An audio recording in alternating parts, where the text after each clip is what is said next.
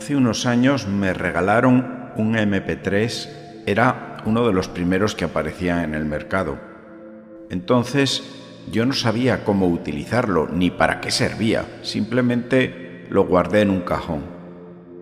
Pasados dos años alguien me enseñó a utilizarlo y yo me descargué buenas meditaciones cristianas. Este regalo en cierta medida fue mi salvación, pues estaba pasando una época gris y escuchar en algunos paseos diarios esas meditaciones me levantó del suelo y me dieron mucha luz. Por eso ahora yo quiero devolver a quien pueda servir estas reflexiones sencillas que pueden servirte para salir de un trance y para entender algunas cosas de la Sagrada Escritura. Este trabajo no es ajeno al esfuerzo y a la disciplina. Se tragan mi poco tiempo libre, pero pienso que pueden ayudar y consolar a muchas personas. En todo caso, con que ayude a una sola persona habrá merecido la pena. La palabra de Dios siempre tiene tesoros que otra voz nos ayuda a descubrir. Y lo mejor de todo es que estos tesoros que descubres son para ti, son para siempre. Hoy la liturgia dominical nos propone el primer salmo que habla del hombre bienaventurado. ¿Quién es ese hombre? No es el que elige el camino más fácil, sino el mejor camino que lo lleva al prójimo y a hacer la voluntad de Dios. Recordemos este salmo. Dichoso el hombre que no sigue el consejo de los impíos, ni entra por la senda de los pecadores, ni se sienta en la reunión de los burlones, sino que goza con la ley del Señor y la susurra día y noche. Es como un árbol plantado junto a la corriente de agua, da fruto a su tiempo y no se marchitan sus hojas, y todo lo que hace le sale bien. No así los impíos, no así. Ellos son como paja que se lleva el viento en el juicio los impíos no se levantarán, ni los pecadores en la comunidad de los justos, porque el Señor protege el camino de los justos, pero el camino de los impíos acaba mal. El pueblo judío ha experimentado mil veces que ha sido desgraciado cada vez que se ha alejado de Dios y ha seguido a los ídolos. Vamos a ver si aprendemos nosotros la lección en cabeza ajena. El Salmo 1 es un salmo tardío que se incluyó como prólogo de todos los salmos. Transmite una reflexión del autor que habla consigo mismo, pues se siente afectado por los problemas de la vida y se pregunta por la felicidad y por el problema del mal plantea ese momento de la vida donde debemos tomar una decisión porque nos encontramos ante dos caminos, ante dos decisiones opuestas que lógicamente traerán consecuencias distintas. Este salmo habla de un hombre que toma una decisión sabia y prudente, seguramente más costosa y más lenta, pero los frutos que trae son de abundancia y de prosperidad. Estos primeros versos del Salmo describen la vida del hombre bienaventurado. Hay tres cosas que no hace el hombre justo. Una, no sigue. Dos, no se detiene. Y tres, no se sienta con los impíos. Se aleja de la gente malvada que son los pecadores, los impíos, los que no quieren creer y los burlones. El burlón es el cínico, el que se cree superior y no respeta nada. Saca de tu vida a las personas negativas, a las malas influencias, hazlo con determinación y mano izquierda. Hay una diferencia entre el hombre bueno y el malo.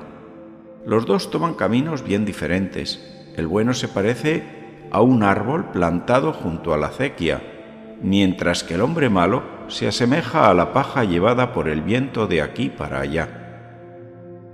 El árbol es fecundo, la paja es estéril. El hombre que es un árbol plantado junto al agua tiene el riego asegurado, no le falta cada día su trato de oración y cada día bendice a Dios. el agua es la presencia de Dios en su vida. Esto le hace estar siempre verde y frondoso. Las raíces de un árbol llegan a extenderse hasta tres veces más de la altura del mismo. Su función es dar estabilidad y absorber agua y nutrientes de la tierra. Por eso en sus ramas y debajo de ellas vienen a cobijarse aves y animales que buscan descanso y buena sombra. Es decir, que es una persona acogedora y a su alrededor crea un espacio de paz, de serenidad y de empatía. Nuestras raíces deben anclarse en Cristo, y esta raíz oculta y callada es lo que hace soportar los vientos huracanados que trae la vida. Es símbolo de fortaleza espiritual. Dar fruto a su tiempo es hacer lo que tienes que hacer en su momento oportuno, sin olvidar que para el sabio siempre es tiempo de conversión y de rectificar. El árbol crece buscando el cielo a lo alto es una referencia al crecimiento espiritual frente a lo mundano. No importa qué tipo de árbol eres, lo que importa es que tus raíces estén en Jesucristo. El roble es un árbol robusto que representa longevidad y fuerza. Por otro lado, las esbeltas palmeras parecen árboles más frágiles, pero cuando pasa un huracán, precisamente sus profundas raíces y su flexibilidad hacen que permanezcan siempre en pie. Un árbol sin agua muere y si es que subsiste no da fruto. Hasta las palmeras en el desierto necesitan ahondar tanto sus raíces hasta encontrar agua. Los cristianos no estamos plantados en cualquier sitio de tierra seca o bañada por aguas turbias, sino junto a la corriente de un río cristalino, que es agua pura y fluye día y noche. ¿Tú dónde estás plantado? Porque dependiendo de la respuesta que des, conocerás la fuente principal de la cual te alimentas y verás por qué te pasa en tu vida lo que te pasa. Pasa el tiempo y todo hombre envejece, pero en la vejez el hombre justo sigue lozano y frondoso, aunque su cuerpo haya empezado a encorvarse aunque su físico se debilite, mantiene fuerza moral y en su corazón hay cánticos de bendición. Quizá en algunas ocasiones nos sentimos cuestionados por qué parece que los malhechores triunfan mientras que el hombre honrado es atropellado. Pero no olvidemos a Jesús. Sus enemigos cantaron victoria sobre él, pero su muerte ha sido un maravilloso designio de bendición para todas las generaciones. Tú puedes soñar con muchas cosas, con un casamiento feliz, con una profesión exitosa, con títulos universitarios, con una realización personal óptima, con riquezas, hijos prósperos, relaciones enriquecedoras, etc. Y nada de eso se excluye de la vida cristiana.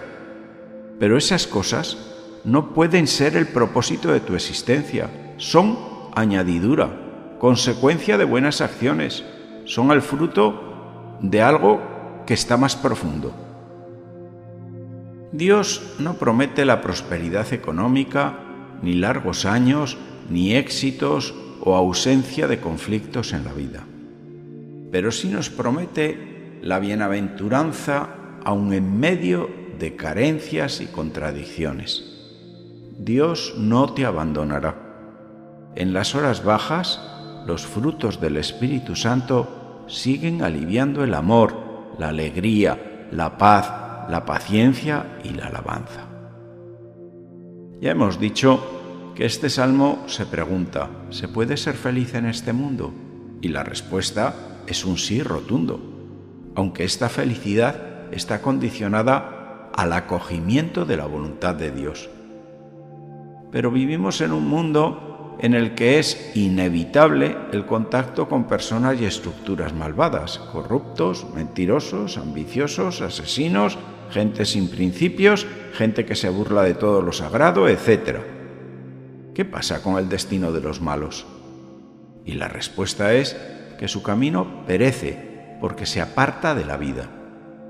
El que no elige la vida ya está eligiendo la muerte.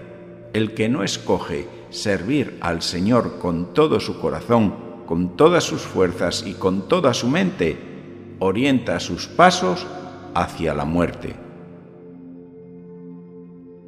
El hombre, que es como la paja, será aquella persona que está a merced de los vientos, de las modas, de los pensamientos cambiantes, de lo que digan los demás. No tiene consistencia, no tiene convicciones firmes, todo en él es pasajero y superficial. Si tú haces de la prosperidad la razón de tu vida, podrás llegar al fin de tus días con algo de dinero, pero vacío y frustrado.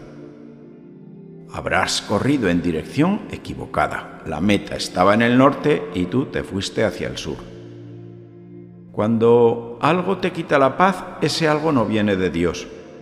Hay oscuridades en la vida interior de las personas que la linterna del racionalismo no puede iluminar. Si tú estás en esta situación, te digo que estás a tiempo de dar la vuelta, abandonar el mal camino y recuperar la paz te ofrezco algunas preguntas que te pueden ayudar a la reflexión y de forma sencilla a meditar sobre tu vida. ¿Tú de dónde estás ahora más cerca? ¿De ser árbol o paja? Cuando estás junto al mal, ¿cómo actúas? ¿Te callas o tienes una actitud crítica? ¿Quién es tu modelo en la vida? ¿Tienes unos principios bien arraigados en tu vida? Para crecer y experimentar la oración, te recomiendo que elijas algún salmo y que memorices algunas frases que te gusten y que las repitas y las saborees en diferentes momentos del día. Será como un manjar para la boca y así ese salmo es también un manjar para el corazón. Ahora, da gracias a Dios por las cosas buenas de tu vida y pide perdón por la parte más incoherente y contradictoria de tu vida y pide que te ilumine para ver cuáles son las influencias que recibes en tu día a día. Recuerda que hay que elegir entre dos caminos. El camino del malvado acaba mal, es oscuro, mientras que el camino del justo es como la luz del nuevo día, que va en aumento hasta brillar en su esplendor. Te invito a que pases este audio a otras personas. Les hará bien y es gratis. Puedes encontrar esta y otras reflexiones en las principales plataformas como Spotify, Anchor, Apple o Google Podcast con el nombre de Reflexiones de un cura de pueblo. También puedes escucharlas en los audios de la página web parroquialainmaculada.com.